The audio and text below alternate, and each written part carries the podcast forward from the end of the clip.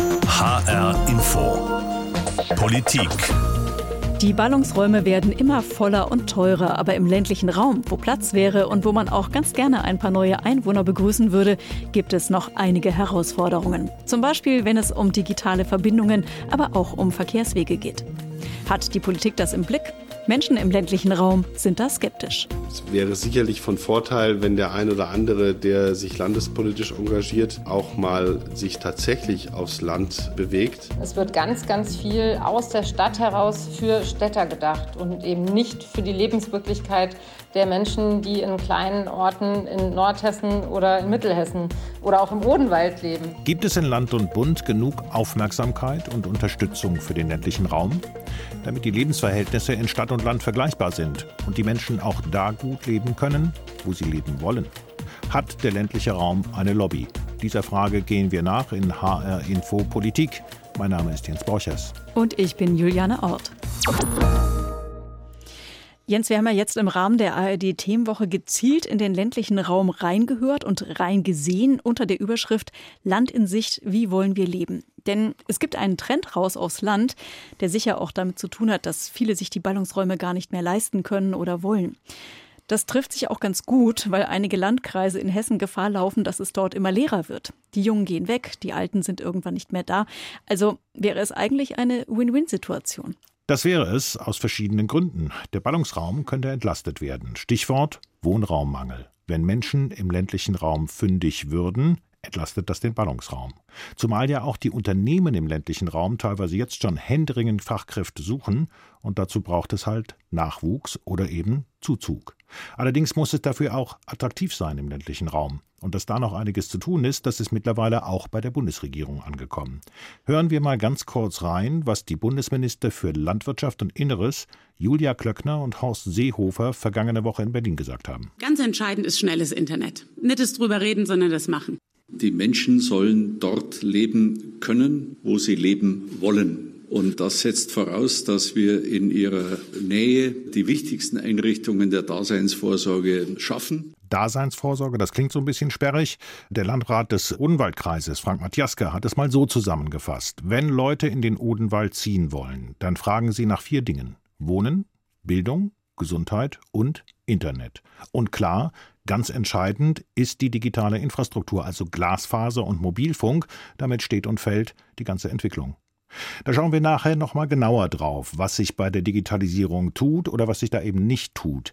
Aber wenn sich zwei Bundesminister so hinstellen, dann geht es ihnen vor allem um das Signal, wir kümmern uns. Ja, aber ist das tatsächlich so oder sind das mehr Worte als Taten? Auch der hessische Ministerpräsident Volker Bouffier hatte vor zwei Jahren eine Art Landoffensive in Hessen angekündigt. Fast die Hälfte der Bevölkerung Hessens wohnt nicht im Ballungsraum, sondern im ländlichen Raum.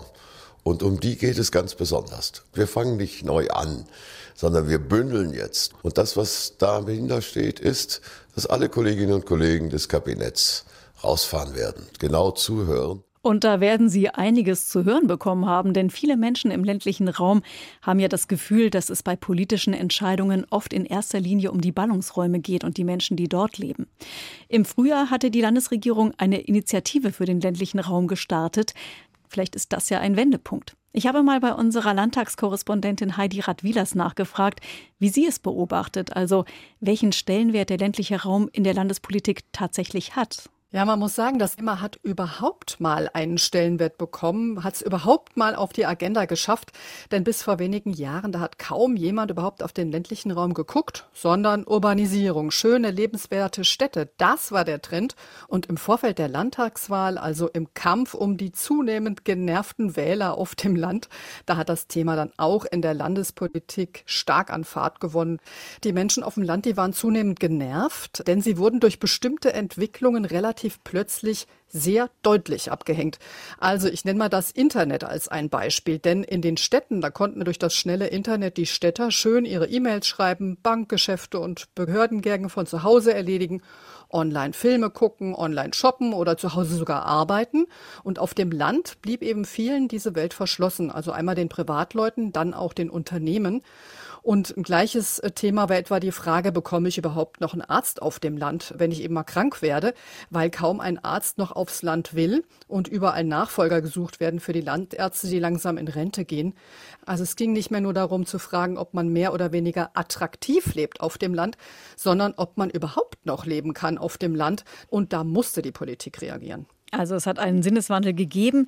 Die Landesregierung, die arbeitet ja auch gerade an einem Aktionsplan für den ländlichen Raum. Das klingt so, als hätten Sie sich richtig was vorgenommen. Was soll dieser Plan bringen? Ja, also der Plan, der listet im Augenblick im Wesentlichen auf, was die Landesregierung schon macht, um den ländlichen Raum zu fördern und wie diese Programme weitergeführt werden sollen. Manche Kritiker sagen, böse, es sei nur eine Bestandsaufnahme, das sei wenig innovativ. Ich nenne mal ganz im Groben ein paar Pläne. Natürlich, flächendeckend schnelles Internet soll es geben. Es soll eine lückenlose Mobilfunkanbindung geben. Der öffentliche Nahverkehr soll ausgebaut werden und ansonsten auch andere Verkehrskonzepte, die Medizin medizinische Versorgung soll nicht nur gewährleistet, sondern quasi wieder verbessert werden auf dem Land. Ausbildungsplätze, Berufsschulen, Hochschulen, alles soll auf dem Land stärker angesiedelt werden. Und egal ob jetzt Läden, Post, Bank, Restaurants, Schulen, Kinderbetreuung, die Dörfer an sich, die sollen wieder attraktiver gemacht werden. Tja, sowas kostet allerdings Geld. Wie viel Geld will denn die Politik bereitstellen für die Förderung des ländlichen Raums? Ja, also einen festen Betrag zum Beispiel für Hessen und für den ländlichen Raum, das kann man so gar nicht benennen, denn es gibt zahlreiche Töpfe, die der ländliche Raum anzapfen kann. Die sitzen auf unterschiedlichsten Ebenen. Das Ganze ist ehrlich gesagt ziemlich unübersichtlich. Das hessische Umweltministerium, das rechnet zum Beispiel vor, dass von 2014 bis 2020 zur Förderung gleicher Lebensverhältnisse in Stadt und Land von der EU allein rund zwei Milliarden Euro nach Hessen geflossen sind. Daneben gibt es Kofinanzierung oder auch eigene Förderungen vom Bund, von den Ländern und auch von den Kommunen. Die Landesregierung äh, sagt, dass sie 2018, 2019 zum Beispiel 1,8 Milliarden Euro Landesmittel für den ländlichen Raum bereitgestellt hat. 2020, also dieses Jahr, sollen es 1,2 Milliarden Euro sein und nächstes Jahr soll es wohl so ähnlich werden. Ist das jetzt viel oder ist das jetzt wenig Geld? Wenn wir uns vorstellen, dass das Land jedes Jahr über eine Milliarde Euro zur Verfügung stellen will, damit Stadt und Land mal wieder auf Augenhöhe kommen, dann würde ich sagen, ist das definitiv eine Hausnummer. Aber wenn man sich mal vor Augen führt, dass der hessische Haushalt zum Beispiel für 2021 rund 30 Milliarden Euro insgesamt umfassen soll, dann wären wir natürlich mit rund einer Milliarde für den ländlichen Raum etwa bei einem Dreißigstel das zeigt für mich die Top-Prio. Ja, die Top-Prio hat der ländliche Raum noch nicht derzeit. Das deckt sich auch mit dem, was die Opposition im Hessischen Landtag sagt, nämlich egal, ob man fragt bei der SPD, bei der AfD, bei der FDP oder bei der Linken, die sagen alle, das Land Hessen gibt zu wenig Geld für den ländlichen Raum. Es gab auch noch eine weitere Kritik, das ist die, dass die Landesregierung eben mit ihren Förderprogrammen zu sehr auf den Großraum Rhein-Main setzt und sich zu sehr darauf konzentriert. Das meinen allen voran die AfD, die SPD und die FDP. Nicht nur, dass aus dem Zentrum her geplant werde, sondern auch, dass sehr, sehr viele ganz kleinteilige Maßnahmen zum Teil quasi angedacht werden, sodass man einen riesen tollen Katalog habe zum Schluss, der sich toll anhöre, toll sei fürs Marketing der Landesregierung, aber im Grunde stecke dann oft wenig Finanzkraft dahinter. Das heißt, auf dem Ort und auf dem Land würde dann gar nicht so viel passieren am Ende. Ja, und was würde die Opposition anders machen? Was hat die für Vorschläge? Also sowohl die SPD, die AfD, die FDP und die Linke, also die gesamte Opposition will, dass als oberste Prio endlich mehr investiert wird in die Infrastruktur. Da sagen die, das ist das Erste, was jetzt wirklich mal gemacht werden muss. Voller Werf, nämlich schnelles Internet, Mobilfunk flächendeckend, Straßen und natürlich auch ÖPNV. Also viele Worte, schöne Bilder, aber unterm Strich zu kleinteilig und vor allem zu wenig Geld, um wirklich etwas zu bewegen. So könnte man das wohl zusammenfassen, was unsere Landtagskorrespondentin Heidi Radwilas uns beschrieben hat. Sie sind bei HR Info Politik. Es geht darum, ob der ländliche Raum in Hessen auch eine Lobby hat. Die Themen, die man angehen müsste, die sind schon mal erkannt worden. Immerhin, und da steht ganz oben auf der Tagesordnung die Digitalisierung. Wenn man keine oder keine gute digitale Infrastruktur hat, dann geht einfach gar nichts mehr. Moderne Industrieproduktion verarbeitet eben neben Material auch jede Menge Daten. Die Schulen müssen ans Internet angeschlossen sein, um digitalen Unterricht machen zu können. Gerade in der aktuellen Corona-Lage ist das besonders wichtig, um überhaupt Unterricht abhalten zu können. Und abends wollen viele Leute auch gerne mal einen Film streamen, also braucht es Glasfaserkabel und mobiles Internet. Nur daran krankt es an vielen Stellen weiterhin in Hessen, und zwar erheblich. Dass es aber gelingen kann, haben die fünf nordhessischen Landkreise gezeigt. Die waren es irgendwann mal leid zu warten und haben die Sache selber in die Hand genommen. Das hat uns Reinhard Kubat, der Landrat des Kreises Waldeck-Frankenberg, erzählt. Wir haben echt äh, über 2000 Kilometer Glasfaser selber in die Erde gelegt, weil es die großen Unternehmen, die eigentlich dafür zuständig sind, ja nicht tun wollten im ländlichen Gebiet. Das sind Wirtschaftsunternehmen und die hatten da überhaupt kein Interesse dran. Also haben wir es selber gemacht. Jetzt bleibt uns noch die letzte Meile, aber die ist momentan etwas zurückgestellt, weil uns natürlich ein Thema unter den Nägeln brennt, das ist die Anbindung der Schulen. Da müssen wir jetzt ganz viel machen. Ich komme gerade aus einer Besprechung mit meinen IT-Fachleuten, die in der Fläche unterwegs sind. Und wir widmen uns jeder einzelnen Schule, müssen jetzt erstmal Glasfaser in die Schulen bringen, dann müssen wir in den Schulen äh, die Verkabelung vornehmen, äh, Verstärker setzen, all dieses damit die Schüler gerade im Lockdown, und der ist ja vielleicht gar nicht mehr so fern, dann auch digitalen Unterricht erleben dürfen.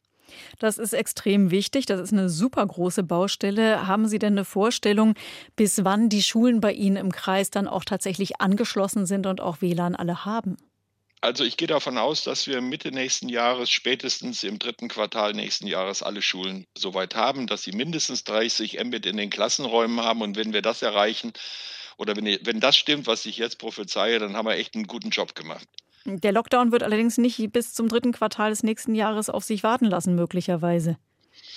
Ja, wir haben jetzt schon einige Schulen ans Netz gebracht, aber ich, ich kann Ihnen sagen, der Teufel steckt einfach im Detail. So einfach, wie sich das anhört, ist das alles nicht.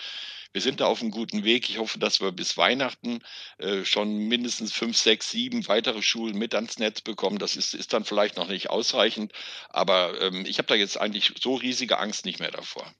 Und wie ist das? Also sehen wir jetzt gerade mal genau auf diese konkrete Aufgabe, die Sie gerade vor sich äh, liegen haben. Haben Sie da alles, was Sie brauchen oder bräuchten Sie da tatsächlich doch mehr Unterstützung aus Wiesbaden? Naja, es, es geht ja immer am Ende des Tages um das liebe Geld. Jetzt gehen wir erstmal in Vorleistung äh, in der Hoffnung, dass uns, dass wir aus dem sogenannten Digitalpakt, den das Land ja mit anbietet, dann auch entsprechend bedient werden. Das wird am Ende kein Problem sein. Aber bis dann tatsächlich mal Bescheide vorliegen, bis Anträge gestellt sind und das Geld tatsächlich auf der Kreiskasse anlangt, das dauert halt. Also gehen wir jetzt in Vorleistung. Aber da ist die Harmonie zwischen Land und äh, den Landkreisen so verlässlich, dass das auch klappen wird. Im Landkreis Waldeck-Frankenberg geht es also gerade darum, die digitale Infrastruktur für die Schulen hinzukriegen, also wirklich um die Grundlage, digital arbeiten zu können. Ich bin dorthin gefahren, wo es diese digitale Infrastruktur schon gibt, nach Eichenzell in den Landkreis Fulda. Dort hat sich die Gemeinde selbst mit eigenem Geld aus eigener Initiative ohne Hilfe von Land und Bund sehr früh ein Glasfasernetz gebaut. Und nicht nur bis zu den Verteilerkästen auf der Straße, sondern bis hinein in 80 Prozent der Haushalte. Heute zahlt sich das aus, denn jetzt zieht Eichenzell damit Unternehmen an, die sonst ins Ausland gegangen wären. Soweit, so gut. Aber Bürgermeister Johannes Rothmund hat dennoch mit zwei Fragen zu kämpfen. Erstens, wie kommt er an Flächen für Gewerbegebiete, auf denen dann all die interessierten Firmen vom rasant schnellen Glasfasernetz in Eichenzell profitieren könnten? Zweitens, wenn dann Ingenieure und Fachkräfte in die Gemeinde kommen, dann wollen sich viele dieser Menschen gerne ein Häuschen bauen. Auch dafür fehlen die Grundstücke. Und Bürgermeister Rothmund sagt, diese Flächen fehlen uns, weil uns die Landespolitik in dieser Frage fernsteuert gewissermaßen. Rothmund meint, da wisse man in Wiesbaden einfach zu wenig über die Verhältnisse in Eichenzell. Naja, wir haben A, das Problem, dass das Land natürlich eine durchaus richtige Vorgabe im Prinzip macht und sagt, Innengebietsentwicklung geht vor Außengebietsentwicklung. Wenn man sich das allerdings praktisch anschaut, dann wird uns vorgegeben, bei euch im Innenbereich habt ihr noch so und so viel Fläche frei. In der Gemeinde, in den Ortsteilen, im Innenbereich. Dort stoßen wir auf das Problem, dass wir natürlich nicht Eigentümer dieser Flächen automatisch sind, sondern dass die Flächen im privaten Eigentum liegen. Die privaten Eigentümer sind oft nicht bereit zu veräußern, haben dafür auch vernünftige Gründe. Zum einen sind diese Objekte, diese Liegenschaften oft schuldenfrei. Zum anderen äh, sind sie oft landwirtschaftliches Betriebsvermögen. Das heißt, bei einer Veräußerung entstehen hohe Steuerlasten. Das bedeutet, wir kommen an diese Flächen so einfach erstmal nicht heran. Das Gleiche haben wir im Außenbereich. Dort bekommen wir von der Regionalentwicklung vorgegeben, in welche Bereiche sich eine Gemeinde, ein Ortsteil entwickeln kann oder könnte. Und äh, auch dort steht oft die Flächenverfügbarkeit im Widerspruch zu der planerischen Vorgabe. Das heißt, die jeweiligen Flächen, auf denen ich mich entwickeln könnte, an die komme ich dann nicht ran, weil der Eigentümer nicht bereit ist äh, zu veräußern. Das ist dann sehr unbefriedigend, wenn man als Gemeinde, die äh, letztlich hunderte Anfragen nach Baugrundstücken hat, dieser Nachfrage nicht nachkommen kann. Genau das Gleiche natürlich im Bereich der Gewerbe- und Industrieentwicklung, wo wir auch die, auf die gleichen Probleme stoßen, beziehungsweise wo wir im Prinzip jetzt schon keine Flächen mehr zusätzlich bekommen, was Gewerbeansiedlungen ermöglichen würde. Was glauben Sie denn, aus welchen Gründen haben Regionalplaner so große Schwierigkeiten zu verstehen, was bei ihnen vor Ort Sache ist? Ich bin ein Freund von intensiver Kommunikation und an der Kommunikation hapert es oft. Ich denke, wenn es dort einen engeren Kontakt gäbe zwischen den Planern auf der einen Seite und denjenigen in einer Gemeindeverwaltung, die wissen, äh, welche Flächen verfügbar sind und welche eben nicht auf Dauer. Bin davon überzeugt, dass man Kompromisse findet, wenn dann eine planerische Aufsicht dann auch sagen würde, okay, wir sehen die Zwänge, unter denen du stehst und machen den Kompromiss dann mit. Ähm, das wäre sicherlich von Vorteil, wenn wir dort größeren Einfluss bekämen. Hat Regionalplanung nach wie vor Schwierigkeiten, den ländlichen Raum zu verstehen? Sicher. Der Ansatz, der leider verfolgt wird von Seiten der Landespolitik, ist der, dass auf einen erhöhten Siedlungsdruck in die Metropolregion dergestalt reagiert wird, dass man dort, wo Siedlungsdruck herrscht, mehr Wohnraum schafft, mit der Konsequenz, dass der Wohnraum verfügbar gehalten wird in der Großstadtregion und die Landflucht immer weiter befördert wird. Ich würde es für intelligenter halten, wenn man den öffentlichen Personennahverkehr und die Verkehrswege an sich ausbaut und wenn man ländliche Regionen versucht besser anzubinden. Es ist für mich ein Widersinn, wenn Sie den, das Rhein-Main-Gebiet auf der einen Seite sehen und dann die Entfernung in den Vogelsbergkreis mal ganz unabhängig von unserer Region messen und dann sehen, dass Sie teilweise Entfernungen haben von 40, 50 Kilometern, mehr sind es gar nicht. Und Sie ähm, an der einen Seite, nämlich im Vogelsbergkreis, teilweise Einfamilienhäuser erwerben können für um die 100.000 Euro aus dem Bestand und Sie dafür in Frankfurt City wahrscheinlich äh, gerade 10 Quadratmeter ähm, bekommen dann muss man sich überlegen, was ist wirtschaftlicher und was ist für eine Regionalentwicklung auch sinnvoller. Wenn Sie dann im ländlichen Raum durchaus eine erfreuliche Ansiedlungsentwicklung haben, jetzt aber schon den Fachkräftemangel spüren, welche Auswirkungen hat dann das, was Sie gerade beschrieben haben, für diesen Arbeitsmarkt? Dort habe ich die Befürchtung, dass wenn junge Familien Probleme haben, hier zu einem halbwegs vernünftigen Preis äh, Wohnraum zu erwerben oder auch sich ein Einfamilienhaus zu bauen, dass man dann sicherlich auch irgendwann überlegt, Regionen zu verlassen und woanders hinzugehen, wo die Möglichkeit besteht. Die Gefahr besteht, ganz klar. Wenn Menschen sich dafür entscheiden, irgendwo hinzuziehen, dann fragen sie auch immer danach, wie es mit der medizinischen Versorgung ist. Da sieht es bei den Allgemeinärzten vielleicht noch ganz gut aus, aber bei Fachärzten muss man auf dem Land mitunter schon ganz schön weite Wege auf sich nehmen. Und ein weiteres großes Problem sind die Krankenhäuser. Landrat Reinhard Kubert hat deshalb einen Wunsch. Dass man aufhört, über die Berechtigung kleiner Krankenhäuser im ländlichen Raum zu reden. Wir brauchen die genauso wie die Menschen in der Stadt. Und für uns sind Häuser, der, die nahegelegen sind, die der Grund- und Regelversorgung dienen, von elementarer Bedeutung und dürfen niemals aus irgendwelchen Gründen geopfert werden. Das ist der totale Irrweg. Totale Irrweg, nur zu denken, über Geld kann man so etwas gescheit regeln. Und gerade jetzt in der Pandemie erweisen sich diese kleinen Häuser als ungeheures Rückgrat gemeinsam mit den Häusern der Maximalversorgung, um den Menschen die Sicherheit zu geben, äh, die sie benötigen und zur Verfügung zu stehen, wenn Hilfe vonnöten ist. Also Geld sollte nicht immer der ausschlaggebende Faktor sein, jedenfalls nicht beim Thema Gesundheit. Aber Letztlich ist der alles entscheidende Punkt bei allem natürlich das Geld. Und was wir ganz oft gehört haben bei unseren Gesprächen, dass die Beantragung von Fördergeldern halbe Kommunalverwaltungen beschäftigt. Hier ein Topf, da ein Programm, das hält massiv auf. Und dann geht es natürlich auch immer wieder darum, bei den Verhandlungen um den kommunalen Finanzausgleich möglichst gut abzuschneiden. Es würde sehr helfen, meint Landrat Reinhard Kubert, wenn die Kreise und Kommunen eine verlässliche Finanzausstattung hätten, über die sie dann auch selbstständig entscheiden dürfen. Für den ländlichen Raum kommt es wie für andere Körperschaften auch darauf an, dass wir eine verlässliche Finanzausstattung haben, damit wir im Grunde genommen auch selber entscheiden können, welche Projekte brauchen wir. Denn wir wissen vor Ort am besten selbst, wo der Schuh drückt, was wir benötigen.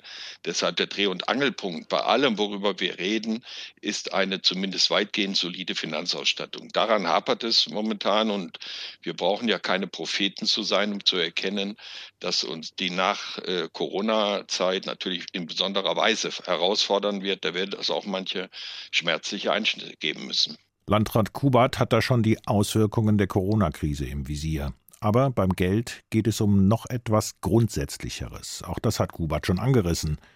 Ich habe bei der Recherche im ländlichen Raum auch häufig gehört, wir fühlen uns immer so ein bisschen wie Bittsteller.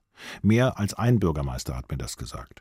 Häufig hörte ich auch, ja, diese ganzen Förderprogramme von der Europäischen Union, vom Bund, vom Land, die muss man erst alle mal kennen.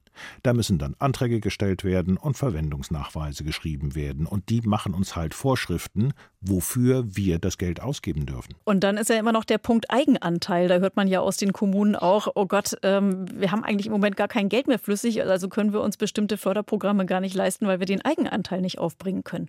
Das hat man, das hat man immer wieder, äh, dass Kommunen einfach nicht in der Lage sind, an Programmen zu partizipieren, weil sie immer im Teil Geld auch mitbringen müssen. Äh, das hängt immer auch von der äh, Finanzkraft einer entsprechenden Stadt oder einer Gemeinde ab, wie hoch dieser Eigenanteil ist. Er liegt aber in aller Regel so um die 30 Prozent, die selber aufzubringen sind. Und das wird für manche schon zur Hürde oder wurde in der Vergangenheit zur Hürde, sodass man die Programme erst gar nicht in Anspruch genommen hat, was natürlich absolut bedauerlich ist. Davon sind Landräte und Bürgermeister genervt und fühlen sich teilweise gegängelt und eingeengt. Ich bin mit diesem Thema zu Siegfried Bauer gegangen. Bauer ist Chef der Hessischen Akademie der Forschung und Planung im ländlichen Raum. Die ist in Bad Karlshafen angesiedelt, also im ländlichen Raum. Er befasst sich schon lange mit dem Thema und hat eine klare Meinung. Das kann meines Erachtens nicht die Ausrichtung sein, dass von Wiesbaden aus bestimmt wird, die oder jene Gemeinde kriegt was und viele andere Gemeinden fallen hinten runter. Dann fragt sich aber, was wäre die Alternative? Siegfried Bauer hat da einen Vorschlag. Bisher bekommen die Kommunen 15 Prozent der Einnahmen aus der Einkommensteuer zugewiesen. Zu wenig, wie Bauer meint, da helfen auch die ganzen Förderprogramme nicht weiter. Wenn das alles, was an Förderprogrammen auf Landes- und EU-Ebene, wenn man das nimmt und erstmal über ja, etwa einen höheren Einkommensteueranteil direkt zuweist, also ich könnte mir vorstellen, wenn das so auf 20 Prozent geht und man könnte den Kommunen sagen, macht das, was ihr für sinnvoll anseht und dafür müsst ihr auch Verantwortung übernehmen. Also fassen wir mal zusammen. Die Probleme sind bekannt. Vor allem geht es um die Digitalisierung, die Versorgung mit Ärzten und Schulen und es muss gute Verkehrswege geben, damit die Entfernungen schneller zurückgelegt werden können. Das sind die Punkte, die dringend angegangen werden müssen bei der Entwicklung des ländlichen Raumes. Und das alles am liebsten in mehr Eigenverantwortung. Und wenn das vorangeht, dann wäre vielleicht am Ende allen geholfen, den Menschen im ländlichen Raum und in den Ballungsräumen. Dazu müsste die Politik ihren Blickwinkel eventuell noch etwas mehr verändern. Land in Sicht. Das war HR Info Politik. Den Podcast zur Sendung gibt es auf hrinforadio.de und in der ARD Audiothek. Mein Name ist Jens Borchers. Und ich bin Juliane Ort.